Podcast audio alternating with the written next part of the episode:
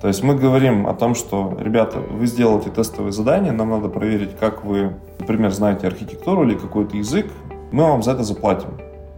Они говорят, давайте лучше мы вам заплатим, чтобы не делать это тестовое задание.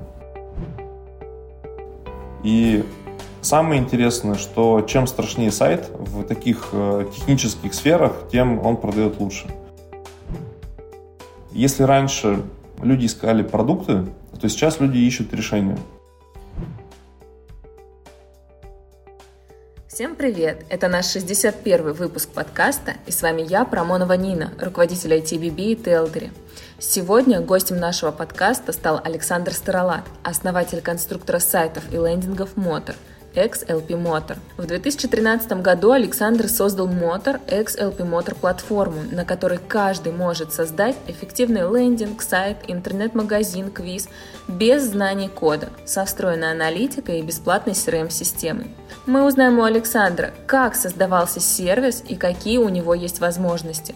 Сложно ли запустить с нуля IT-проект в наше время? Чем Мотор лучше конкурентов? Как собрать команду для такого сервиса?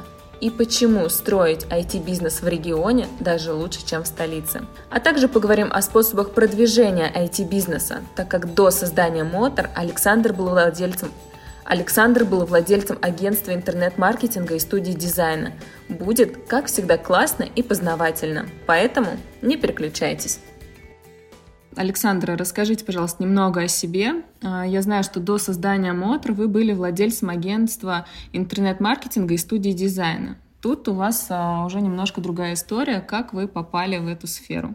Ну, если начать с самого начала, то я вообще с детства занимался геймдевом. Потом как-то появились какие-то первые заказы на сайты, когда я еще не умел их делать. И я учился еще на маркетолога, и поэтому как-то интернет и маркетинг сплелись вместе в интернет-маркетинг. Поэтому в какой-то момент времени мы создавали две дизайн-студии, то есть они закрывались, потому что мы с э, партнерами расходились в интересах. И дальше потом уже делали агентство интернет-маркетинга, которое тоже трансформировалось больше в такой в закрытый формат работы с каждым клиентом в более глубоком что ли, консалтинге. И так как я занимался плотно трафиком с клиентами, то нужен был инструмент. Инструмент, на котором можно быстро тестировать гипотезы, то есть быстро собирать сайты. Но тогда нормальных инструментов не было. Единственный хороший инструмент был, это был инструмент LP-генератор, на котором я работал как студия, но были видны проблемы проблемы именно с тем, что не подходило реальным клиентам.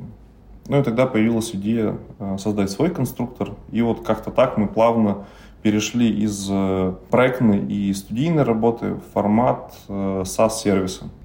То есть при создании этого сервиса вы опирались на LP-генераторы, хотели сделать лучше, удобнее, то есть как пользователь вы выявили проблемы, поняли, чего не хватает, и сделали что-то похожее, но с новым функционалом, с дополнительным, так скажем. Да, да. Причем самое интересное, что получается с прошлого лета LP-генератор работает на нашей технологической платформе.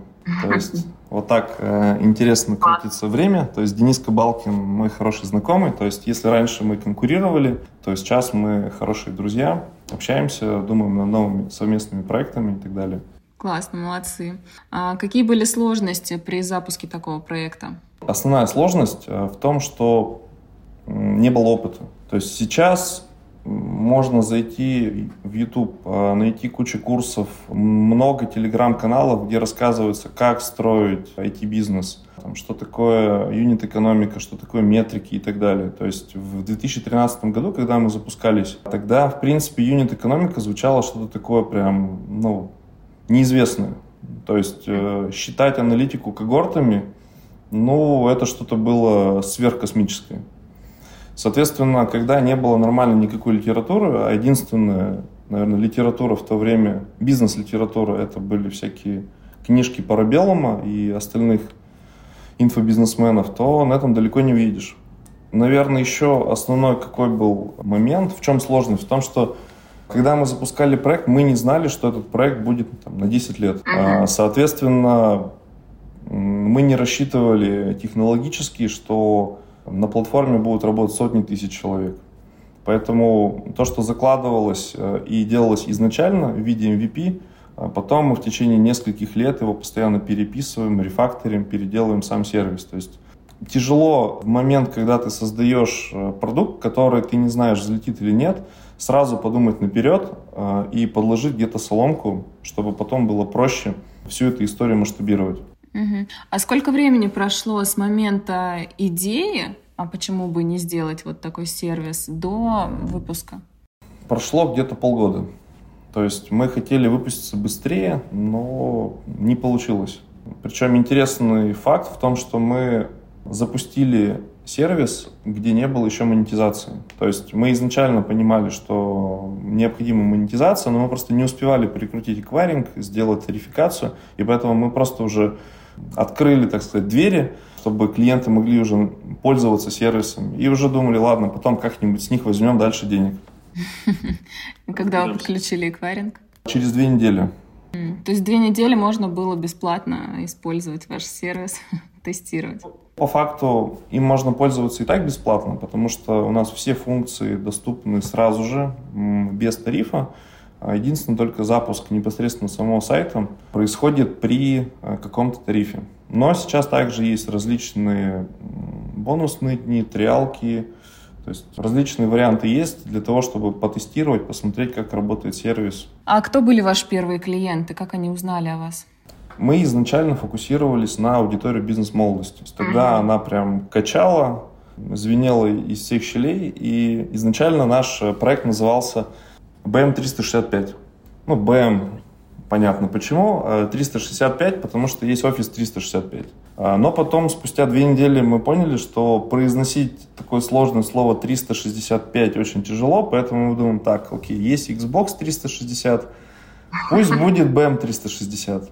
А, и мы с этим названием запустились. То есть логики было в том, что это бизнес-мотор, то есть это мотор твоего бизнеса. И 360, то, что э, он покрывает 360 э, э, градусов всего, что нужно начинающему предпринимателю.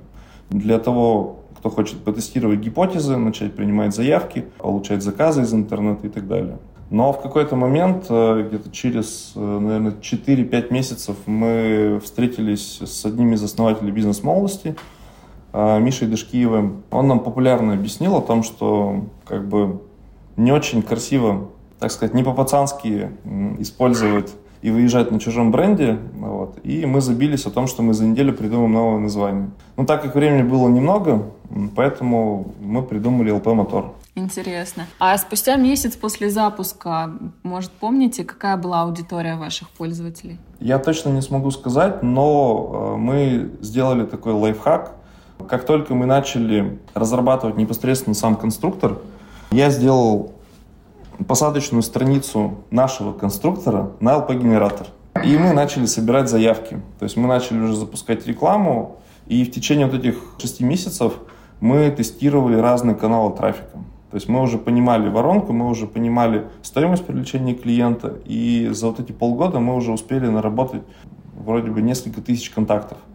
Соответственно, когда мы уже запускались, мы просто по этой базе сделали рассылку, объявили о том, что мы наконец-то запустились, все, вы можете пользоваться. А, и как раз-таки мы запустились, и вот две недели мы работали без эквайринга, и поэтому те, кто ждал нас, тот смог воспользоваться бесплатным сервисом, потестировать. Сразу же пошел фидбэк, сразу же стало понятно, что нужно дорабатывать, и мы вот так вот крутились и вертелись. То есть полдня мы занимались разработкой сервиса, а потом где-то по часов 6-7 мы разбирали э, письма клиентов и отвечали на них.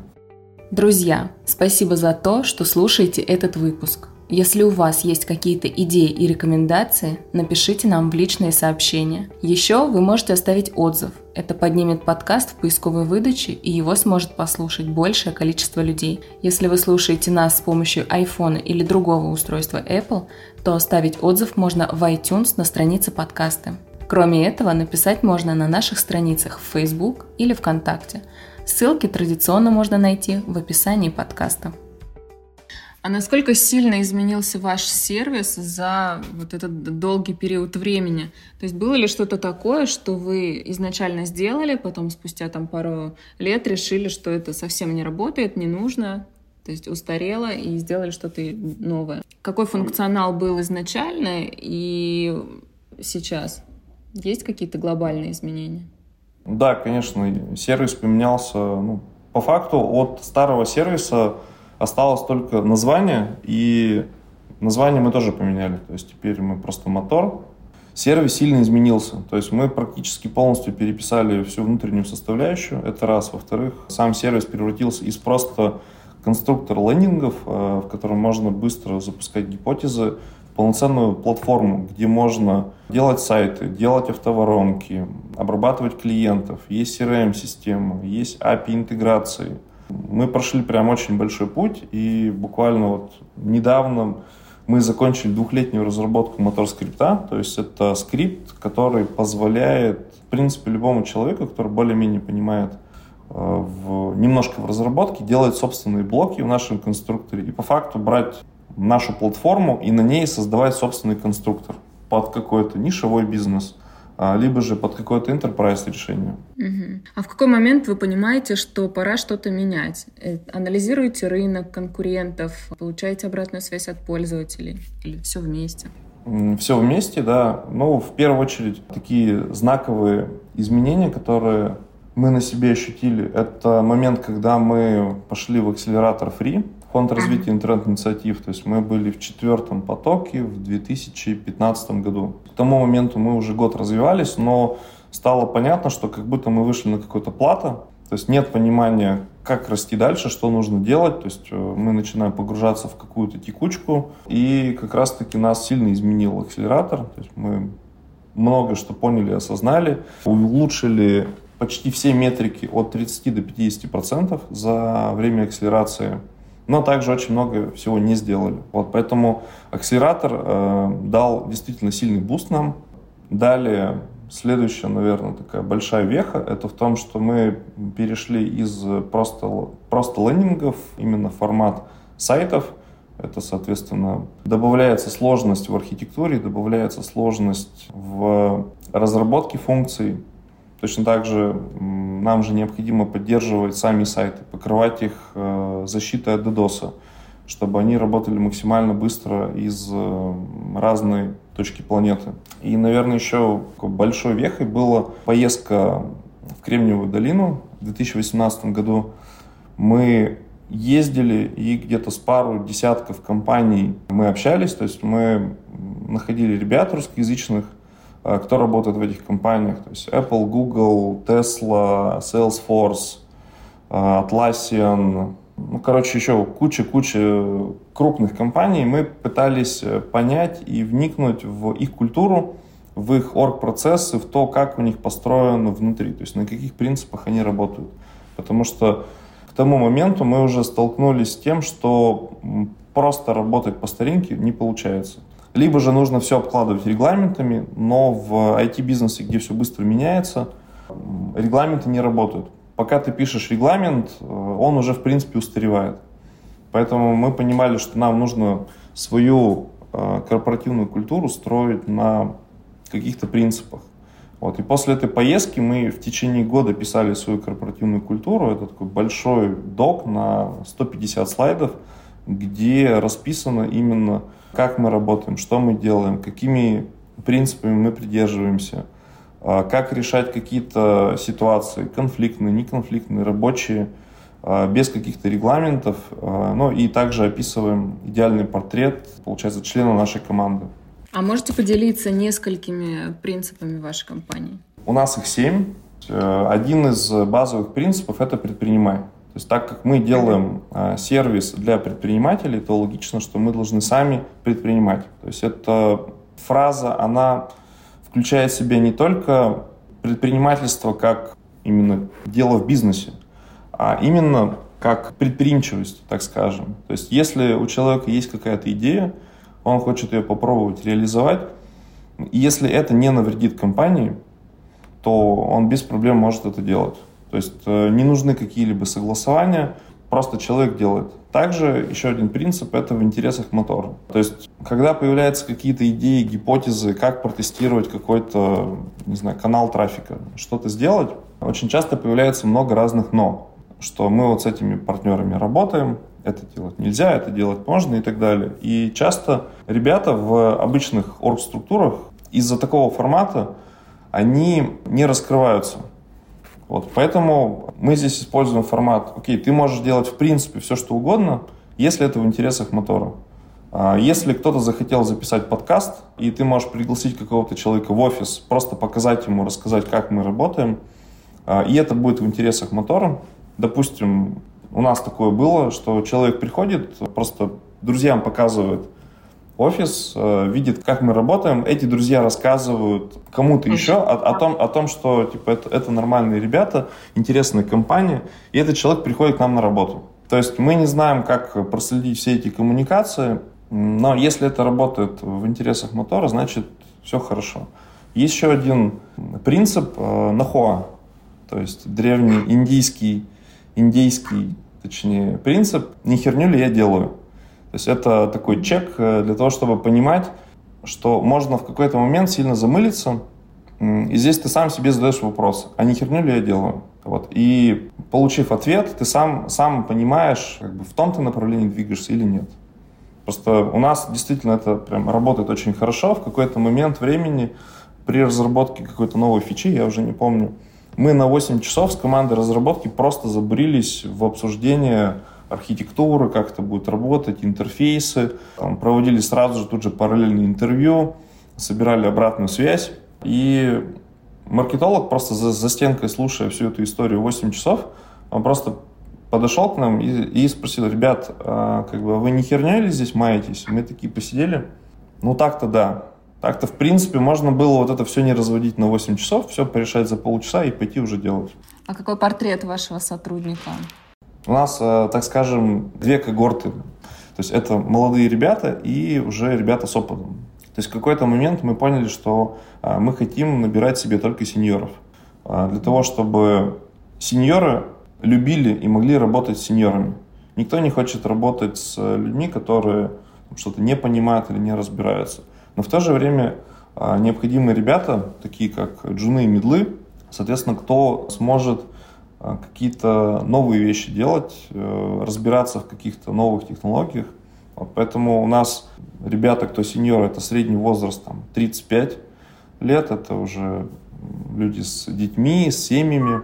И есть молодые ребята, средний возраст около 25, кто там, только начинает свою карьеру, а, в IT, или же кто набирается опыта, кто, может быть, пришел с фриланса, либо из каких-то других компаний.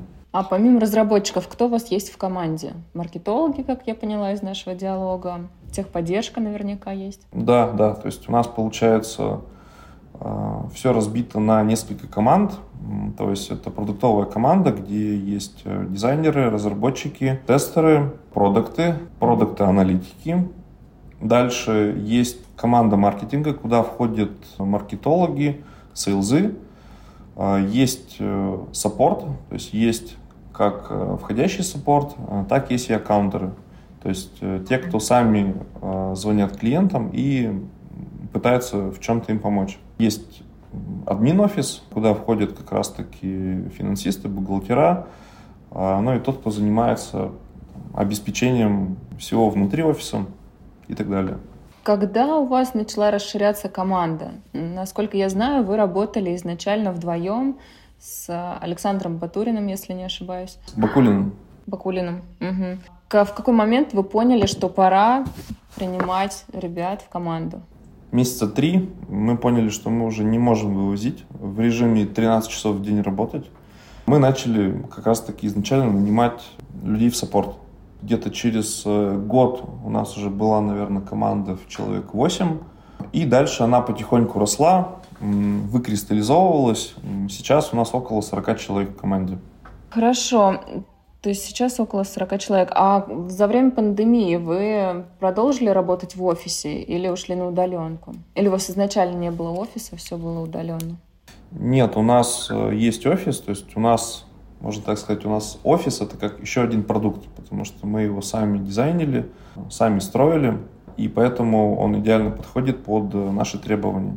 Во время пандемии у нас был смешанный формат, то есть э, так как площади достаточно много, тот, кто хотел работать из дома, работал из дома. Тот, кто не мог работать из дома, он непосредственно работал в офисе. Потому что все-таки ребята есть с детьми, вот, а сфокусироваться дома а, и сидеть там целую неделю, месяц, а то и два месяца вместе с детьми, ну, тяжело и одновременно работать. Во время пандемии мы никого не уволили, мы даже наоборот набирали, потому что количество запросов выросло. Многие стали переходить в онлайн, потому что поняли, что офлайн может вдруг в какой-то момент пропасть. Да, тоже как раз хотела спросить, как на вас отразилась эта история с пандемией. То есть у вас все пошло в лучшую сторону? Ну да, да. То есть у нас э, стало чуть сложнее с тем, что пришло больше клиентов, кто никогда раньше с этим не сталкивался. Э, поэтому мы стали больше проводить вебинаров, стали больше писать различных статей, стали проводить больше обучения. Угу. Ну да, все решили, что пора покорять онлайн. Да. Это тот самый удачный момент, когда надо это делать. Хорошо. А расскажите, я знаю, что у вас сильная команда разработчиков. Вы самостоятельно занимались вопросом приема разработчиков или э, у вас уже был какой-то человек, э, который проводил собеседование, понимал, э, подходит ли этот человек в команду, там, по софт-скиллам, например. Кто занимался этими вопросами? Есть ли у вас какие-то лайфхаки, как и где найти крутого разработчика? Ну, вообще сейчас это очень большая проблема, потому mm-hmm. что диджитализация идет во многих отраслях, и поэтому стоимость разработки, а также зарплаты, они сильно выросли. То есть мы как раз-таки за вот эти там, 8-9 лет мы наблюдаем сильный рост зарплат, но не наблюдаем роста в профессиональной сфере. Плюс э, очень много сейчас появилось различных курсов, э, где можно стать буквально за три месяца джуниор-разработчиком, и стало сложнее отсеивать таких ребят. Вот. Потому что у нас э, достаточно высо- высокий уровень запросов, потому что все-таки делать ноу-код платформу, а конструктор это все-таки ноу-код платформа, ее гораздо сложнее, чем делать просто продукт. Это как э, можно собрать машину, но создать завод, который будет собирать машины, гораздо сложнее. По лайфхакам, ну, в первую очередь, это поиски по знакомым, то есть это общение, это вытаскивание и, возможно, предложение даже более интересных условий, чем у человека есть сейчас. Потому что, когда вы маленький стартап, и человек, например, работает в какой-то крупной компании, то какой резон ему переходить к вам? Поэтому здесь э, надо сразу же понимать э, и искать людей, для кого это является не только лишь работой. То есть, возможно, у кого-то есть хобби, у кого-то есть какой-то сайт-проект, который хочет реализовать, или ему просто нравится айтишная тусовка. И люди объединяются в такие э, небольшие комьюнити. То есть можно искать в Телеграме, можно еще где-то искать. Так скажем, первые шесть лет мы всегда искали разработчиков сами. Последние два года а, у нас уже есть хорошие знакомые, кто помогает нам а, делать отсев, и мы уже непосредственно только сами проводим несколько этапов интервью, а, там, смотрим профессиональные навыки, харды, скиллы, понимаем, насколько человек подходит в нашу команду, показываем то, как мы работаем, и уже после этого принимаем решение, берем человека или нет. Расскажите немного об этапах собеседования интервью. Это несколько дней, несколько людей собеседуют. Принимаете ли вы участие? А, нет, мы тестировали несколько форматов. То есть мы тестировали формат, как делать, например, в Гугле, когда человек приходит и просто весь день проводит в компании. То есть он проводит где-то 6 интервью с разными командами, с разными руководителями, и уже после этого принимается какое-то решение. А, мы делали формат с тестовым заданием. Если 7 лет назад тестовые задания еще кто-то делал, то сейчас иногда люди, кандидаты предлагают заплатить нам, чтобы не делать тестовые задания. То есть мы говорим о том, что, ребята, вы сделаете тестовые задания, нам надо проверить, как вы, например, знаете архитектуру или какой-то язык, мы вам за это заплатим. Они говорят, давайте лучше мы вам заплатим, чтобы не делать это тестовое задание. Вот, поэтому мы сделали достаточно такую хитрую анкету, а, в которой зашиты как технические вопросы, так и обычные вопросы. Она небольшая, но а, позволяет как бы отсечь тех, кто на базовом уровне не понимает каких-то принципов разработки. А дальше мы уже человека приглашаем на собеседование, с ним общается, получается, Lead, с ним общается CTO, и на второй встрече уже общаюсь я как SEO. Для того, чтобы понять, как человек встраивается не только лишь в команду разработки, но как он встраивается в общем в команду. Окей, okay, поняла. А вы как SEO, э, какими задачами на данный момент занимаетесь? Ну, сейчас у меня по факту две роли. То есть это роль SEO и роль CPO. Uh-huh. То есть это по факту продукт owner. То есть хотя у нас около трех продуктов, и еще параллельно аналитиков. А, но все равно продукт слишком большой, сложный, и на данный момент у меня самый, так скажем, большой опыт а, в этой сфере. А, то есть, соответственно, я занимаюсь стратегическими вопросами, вопросами каких-то крупных партнерств, выстраивания орг-схемы, стратегии. А со стороны продукта мы выстраиваем продуктовую стратегию, как реализовывать фичи, что, зачем мы будем выкатывать и так далее. Если говорить о запуске новых проектов, то как вы думаете, сейчас а, лучшее время, чтобы запускать что-то с нуля, или то, то время, когда были свободные ниши, уже прошло, и ничего нового сделать не получится? Ну, ничего нового — это неправильно так говорить, потому что когда мы запускались, точно так же не было уже свободных ниш, объективно. Потому что везде уже были какие-то игроки, они были очень большими, то есть, когда мы запускались в 2013 году, LP-генератор был больше, наверное, в раза два, чем тильда сейчас. Но это как бы нам не помешало запуститься. И вот спустя годы рынок пересмотрел, кто, там, кто пойдет дальше, а кто где-то затормозится, либо, может, уйдет в какие-то другие направления. С одной стороны, сейчас стало гораздо проще, потому что есть очень много информации, есть много менторов, есть куча акселераторов, куда можно прийти с идеей, где тебе расскажут, покажут, э, как считать юнит-экономику, как делать каздевы, а, как делать глубинные интервью, вообще понять, есть ли потребность в этом продукте. Когда мы запускались, этого всего не было. Поэтому я бы сказал так, что сейчас э, даже проще запустить какой-то IT-стартап, но опять-таки сейчас важна еще сильнее скорость. То есть сейчас нет времени и возможности разрабатывать какой-то продукт два года. Если раньше многие мыслили из формата давайте мы возьмем раунд, запилим продукт, а потом выкинем его на рынок и посмотрим, что с ним можно сделать, кому он нужен, то сейчас такая стратегия не проходит. То есть сейчас в первую очередь надо понять, кому нужно решение, а не продукт. И уже какими-то палками и веревками собрать это решение – попытаться это продавать. Если это идет, уже дальше к этому накладывать IT. То есть у нас сейчас э, подобная ситуация с, э, с отдельным проектом, куда я инвестировал. Это служба доставки, которую мы будем трансформировать в такой большой фудтех. То есть формат э, Додо пиццы или кухни, кухни на районе. И вот там как раз-таки это видно. В том, что можно запилить крутые IT-системы внутри, но если конечный продукт, который человек покупает, будет низкого качества, или это будет доставлено не в срок, то неважно, на каком стеке вы создаете свою платформу, неважно, какие классные у вас разработчики, клиенты будут недовольны. Хорошо, но если вы упомянули про Тильду, то задам вопрос. А считаете ли вы их своими конкурентами на данный момент? Конечно, мы работаем на одном рынке.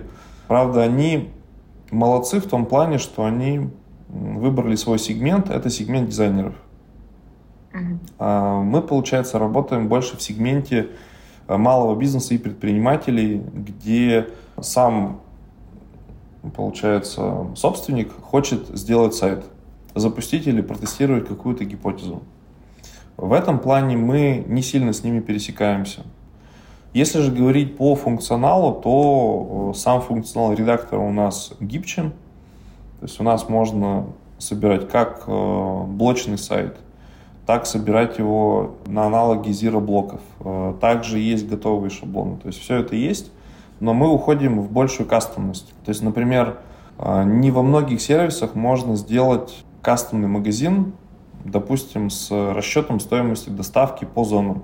То есть на данный момент ни в одном конструкторе такого нет. То есть у нас это есть, и у нас это работает очень как бы, хорошо, гладко, а, потому что мы же тестируем как раз-таки на себе же в фудтехе все эти технологии. Это позволяет нам быть ну, ну, такой, на передовой.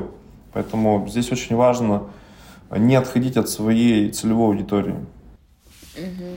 Ну, скажу честно, я всегда почему-то пользовалась Тильдой, не знаю, она у меня была на слуху, но интересно теперь попробовать ваш продукт.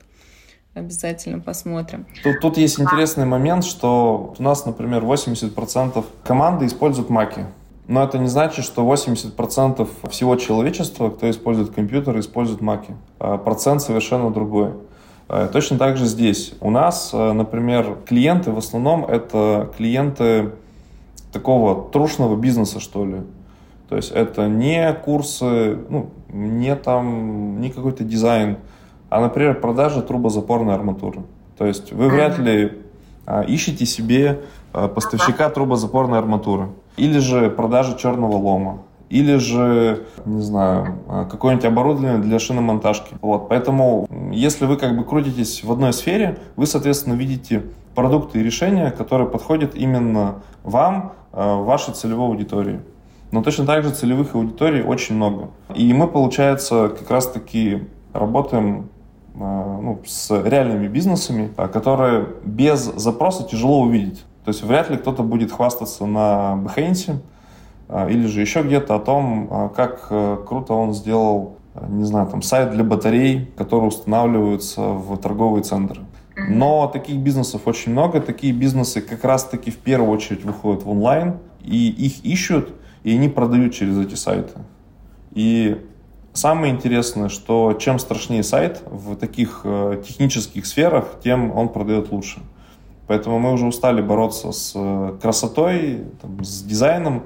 Люди всегда, если захотят, могут все испортить, но они лучше знают свою целевую аудиторию, и они, соответственно, подстраивают сайт и свой продукт под их целевую аудиторию. Я поняла. А скажите, если э, говорить о том, что запускаем проект, IT-проект с нуля, можете дать несколько советов, не знаю, может быть, шагов, как э, продвинуть этот онлайн-проект? Как правильно запустить и привлечь на него людей? Ну, я, наверное, скажу какую-то банальность, но, как говорил еще Питер Тилли из книжки «От нуля к единице», а, просто станьте монополистом в одной очень маленькой нише или сферы. Начните с очень маленькой сферы и дальше просто потихоньку захватывайте остальные сегменты. Точно так же, как Facebook в свое время был лидером в Стэнфорде, как соцсеть, также э, они стали лидером в, как соцсеть в вузах, ну и дальше они распространились на весь мир. Здесь точно так же. То есть мы в свое время в других проектах э, делали ошибку, когда мы пытались горизонтально зайти на весь рынок. Но сейчас это уже не работает. Э, стоимость рекламы слишком высокая в том же интернете. И я заметил еще такую тенденцию в последние годы. Э, очень часто IT-бизнес продвигает себя офлайн методами. Конференции, созвоны, холодные продажи. То есть стоимость реклама в интернете, она уже слишком высокая, а если вы делаете какой-то SaaS-продукт, э, в котором стоимость пользования в месяц невысокая, то вам нужно либо же какой-то прямой выход на большую аудиторию, либо же какой-то способ эту историю завиралить. Когда у вас продукт э, стоимостью в 500 рублей, ну, в месяц, да, вы понимаете, что на рекламу вы не сможете потратить там больше, например, 200 рублей. А это слишком уже маленькие чеки. Поэтому самое простое это находить какое-то сообщество каких-то единомышленников, очень маленький небольшой сегмент, и в нем э, любыми способами вживую, холодными продажами, звонками, знакомством в LinkedIn, там, в Телеграме людей переключать на свое решение. И дальше э, в рамках этого сообщества, э, в этой сфере, сразу же многие вас узнают, потому что они все между собой общаются, и поэтому не составит труда также подключить и другие компании если ваш продукт действительно решает проблему бизнеса. Еще один момент, на который хотелось бы заострить внимание, это то, что если раньше люди искали продукты, то сейчас люди ищут решения. То есть сейчас уже не так важно, какой CRM ты выберешь.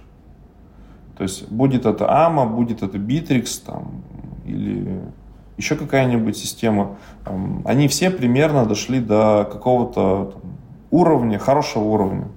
Дальше все уже сводится к тому, как эта CRM-система будет работать непосредственно в конкретном бизнесе. Поэтому в тех же самых CRM-системах очень хорошо развиваются нишевые CRM, CRM то есть которые заточены под конкретное решение, допустим, CRM для шиномонтажек, CRM для слесарей, CRM там еще для кого-то. Вот, поэтому фокусируясь и специализируясь, э, тем самым можно дешевле и быстрее дойти до своего клиента. Угу. А если говорить о холодном поиске, а, вы в своей компании пробовали привлекать а, клиентов именно холодными звонками? Сейчас да. То есть сейчас мы развиваем отдельное направление, а, связанное с e-com в, в доставках. Uh-huh. То есть так как мы на своей же платформе делаем же свое решение, мы, соответственно, также ищем другие доставки, и ищем мы разными способами. То есть начиная с обзвона через дубль ГИС и заканчивая там, банальной контекстной рекламой и таргетом. Как сейчас люди реагируют на холодные звонки? Ну, все зависит от оффера и от того, есть ли у человека боль или нет. Попали Если... ли вы в целевую аудиторию? Да? да, да. То есть в плане того, чтобы просто звонить, э, здравствуйте, там, не знаю, вам, вам нужен там, решение для доставки? Скорее всего, скажет, нет, неинтересно, до свидания. Вот. Э, здесь нужно проводить более глубокую работу. Например, изучить бизнес конкретно, кому вы звоните, понять, есть ли у них боли. Возможно, выйти как-то не, не через э, телефон, а через мессенджер. Просто человеку написать. Потому что по статистике, которую вот мы сейчас ведем, человек не берет трубку с незнакомых номеров. Потому что количество звонков с банков, с различных там, кредитных организаций, оно прям зашкаливает у каждого человека. И поэтому, если еще кто-то звонит и предлагает какое-то решение, даже если это нужно бизнесмену, он, скорее всего, на автомате либо же не возьмет трубку, либо же заблокирует, либо же скинет.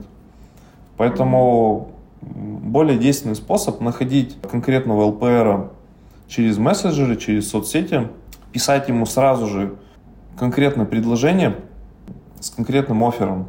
То есть э, я пишу оттуда-то, оттуда-то, потому что у меня есть то-то, то-то. Если у вас есть проблема в этом, в этом, то мы вам можем в этом помочь. И все. Если человек откликается, отлично. Э, дальше это уже теплый клиент, с ним можно работать. Но просто даже в мессенджере писать э, «привет» и ждать, когда человек ответит, ну, тоже такой себе вопрос. А если сложно найти контакты ЛПРа, то есть есть контакты каких-то сотрудников. Возможно ли реально написать такое сообщение, которое действительно дойдет до ЛПР? Ну, зависит от того, насколько крупная компания. Понятное дело, если это какой-нибудь «Газпром» или «Лукойл», то вы вряд ли достучитесь даже до какого-нибудь вице-президента. Если мы говорим про малый бизнес то, или про средний даже бизнес, то, скорее всего, там ну, максимум 2-3 уровня сотрудников – и для каждого уровня сотрудников а, нужно понимать, какая будет для него конкретная ценность в том, что он передаст ваш контакт дальше или наоборот даст э, контакт руководителя.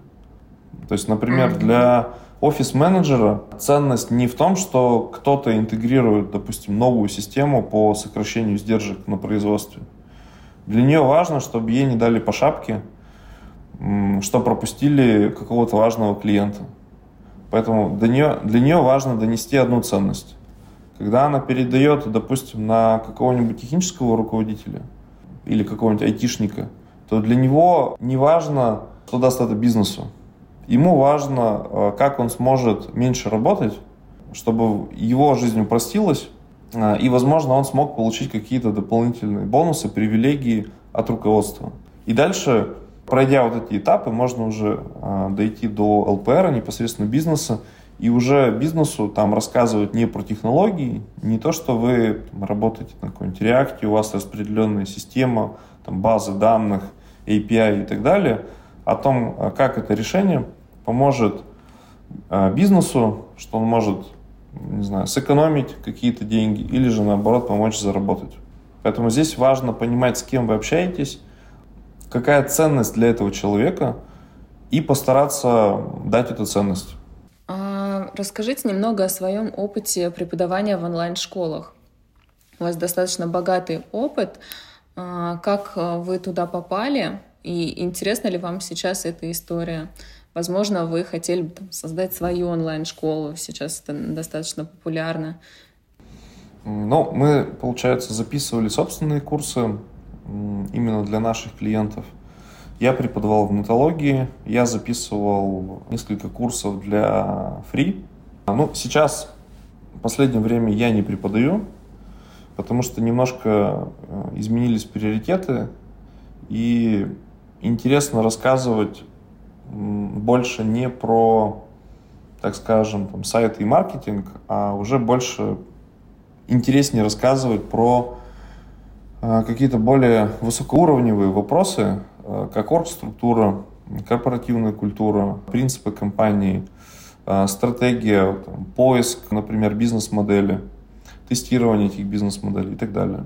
Mm-hmm. Собственную школу пока нет, нет идей, но мы достаточно активно поддерживаем а, именно на нашей платформе тех, кто занимается обучением, то есть созданию сайтов и так далее. То есть мы им не создаем конкуренцию, чтобы они могли спокойно развиваться и свои курсы строить на нашей платформе.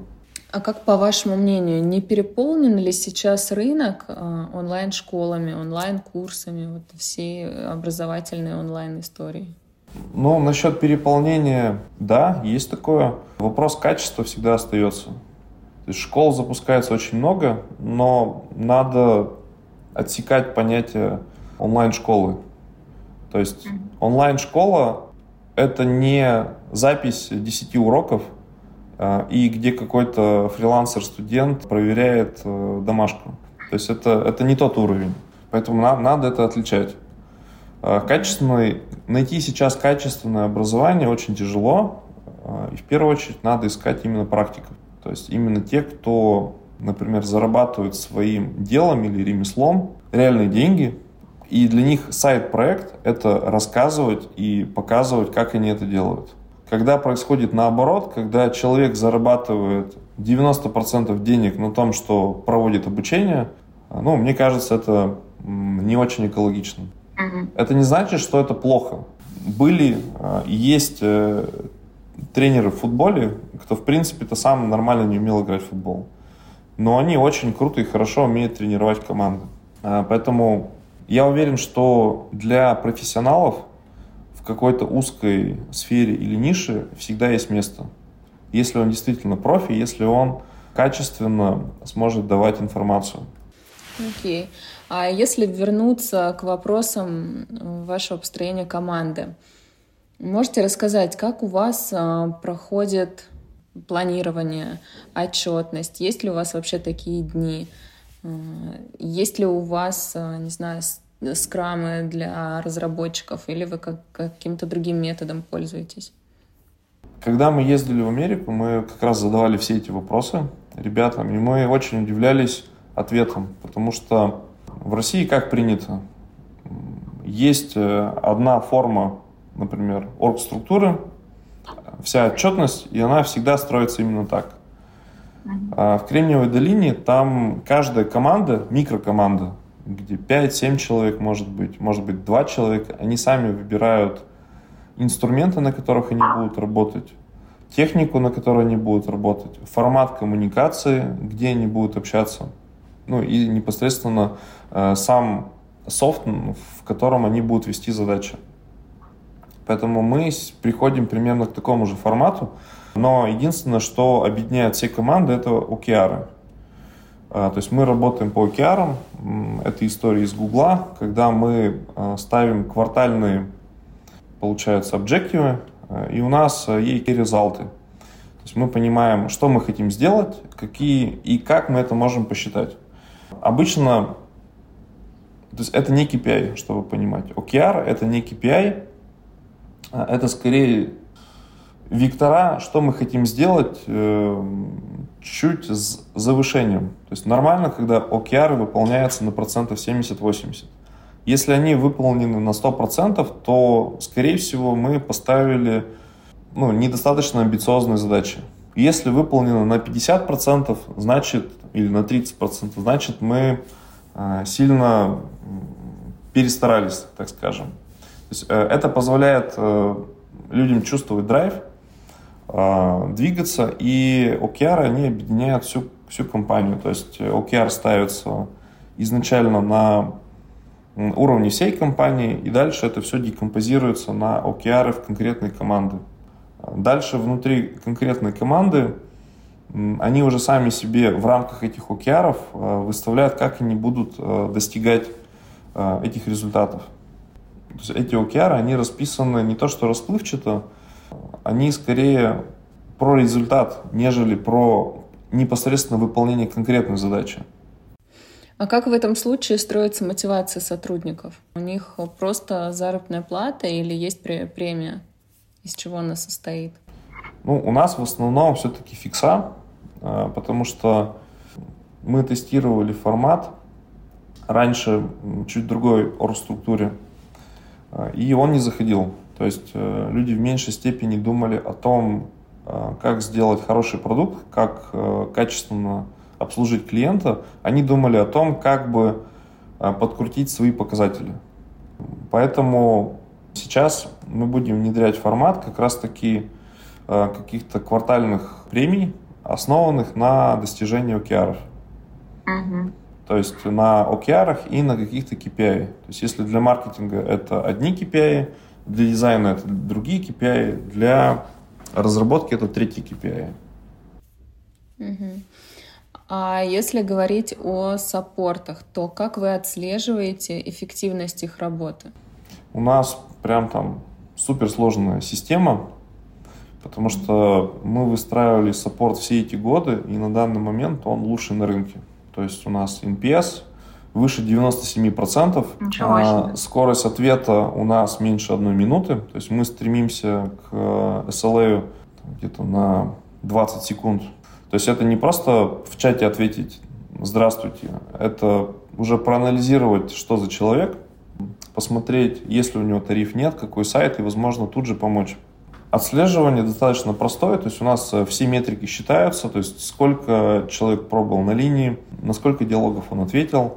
Если внутри диалогов э, какие-то стоп-слова, то есть если кто-то хамит или не хамит, э, есть также вычетка, то есть капитан или тренер команды, я сейчас точно не вспомню, но как минимум а, раз в месяц а, делается вычетка каждого человека в саппорте. То есть берутся какие-то диалоги и прямо вычитывается, высматривается, какие были проблемы. А дальше, после каждого диалога, клиенту спрашивается, оцените качество общения, и по нему мы оцениваем. То есть там у нас точно так же практически 5 звезд. То есть все, что меньше 5 звезд, мы вручную отсматриваем, все, что ниже четырех звезд, а, мы уже прям разбираем непосредственно с человеком. То есть, что была за ситуация, а, почему клиент поставил такую оценку. Если же там ниже трех звезд, мы разбираемся, а, кто, что, почему. И если с нашей стороны была какая-то недоработка, то уже включаются аккаунтеры, либо же тренер сам звонит клиенту и решает вопрос. То есть наша задача максимально решить э, все проблемы клиентов и сделать так, чтобы каждый клиент ушел довольным. Угу. А на сторонних сервисах тоже мониторите отзывы о компании? Да, конечно. То есть мы не только мониторим, мы отсматриваем, общаемся и где возможно э, улучшаем. То есть если человек где-то на, допустим, портале с отзывами отписал какой-то негативный или же там, даже положительный отзыв, и мы видим, что у него есть какие-то вопросы мы стараемся его определить в нашей базе, связаться с ним, решить э, вопрос. Э, ну и обычно человек сам идет потом и там, если что, либо же пишет какой-то новый отзыв, либо же его private, где описывают, что типа со мной связались, все как бы круто сделали, вопросов нет. Поняла. А скажите, у вас офис находится в городе Пермь, правильно? Угу. Расскажите, почему вы решили делать офис в регионе, а не в столице? Ну, то есть, когда а, появилась, допустим, возможность переехать в столицу, вы не сделали выбор в пользу нее?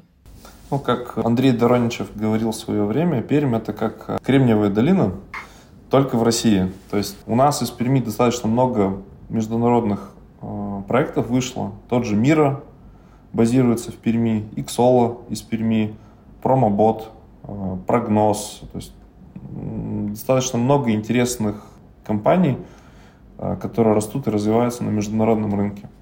Поэтому это как и плюс, и минус. Во-первых, можно найти таланты в нашем городе, это раз. Во-вторых, стоимость, она будет чуть ниже, чем в Москве. Ну и плюс, если строить IT-компанию, то не так важно, где ты находишься территориально. Есть все вопросы можно решать либо же по Zoom, либо же 2 часа на самолете, и ты в Москве. А, там, 9 часов, э, и ты в Нью-Йорке. Поэтому как бы вопрос с местоположением и так скажем, построением компании, он не так критичен. А, я бы даже, наверное, посоветовал, а, кто может, наоборот, строить компании в регионах, потому что, как мне кажется, это даже проще. То есть, если ты делаешь э, крутой какой-то продукт, крутой проект, э, то люди с регионов сами будут к тебе стягиваться. Потому что в той же самой Москве там конкуренция значительно выше. И за кадры, э, и за, допустим, офисные помещения, и за и за внимание. Ну, в регионах, на самом деле, так же сложно, как и просто найти кадры. Да, да. То есть в нашем случае это чуть сложнее, потому что у нас как раз-таки есть достаточно крупные топовые IT-компании. То есть если, если бы мы были в Москве, мы бы соревновались, э, скорее всего, со Сбербанком, Яндексом, а, то здесь мы, по сути, соревнуемся а, там, с Мира, Иксола и так далее. Ну и напоследок задам вопрос. А, расскажите немного о планах на ваш проект «Мотор» и планируете ли в Бурж, конечно же? Да, конечно, планируем. То есть в прошлом году, а, пока была пандемия, а, мы потихоньку протестировали около десятка стран. Где-то в половине из них мы нашли неплохие показатели по юнит-экономике. Я думаю, что в ближайшем будущем будем там развиваться. Но тут такой момент, что тот продукт, который построен в России, он, в принципе, в любом раскладе никому не нужен за рубежом, и поэтому под каждую страну, под каждый рынок его нужно будет кастомить и перестраивать.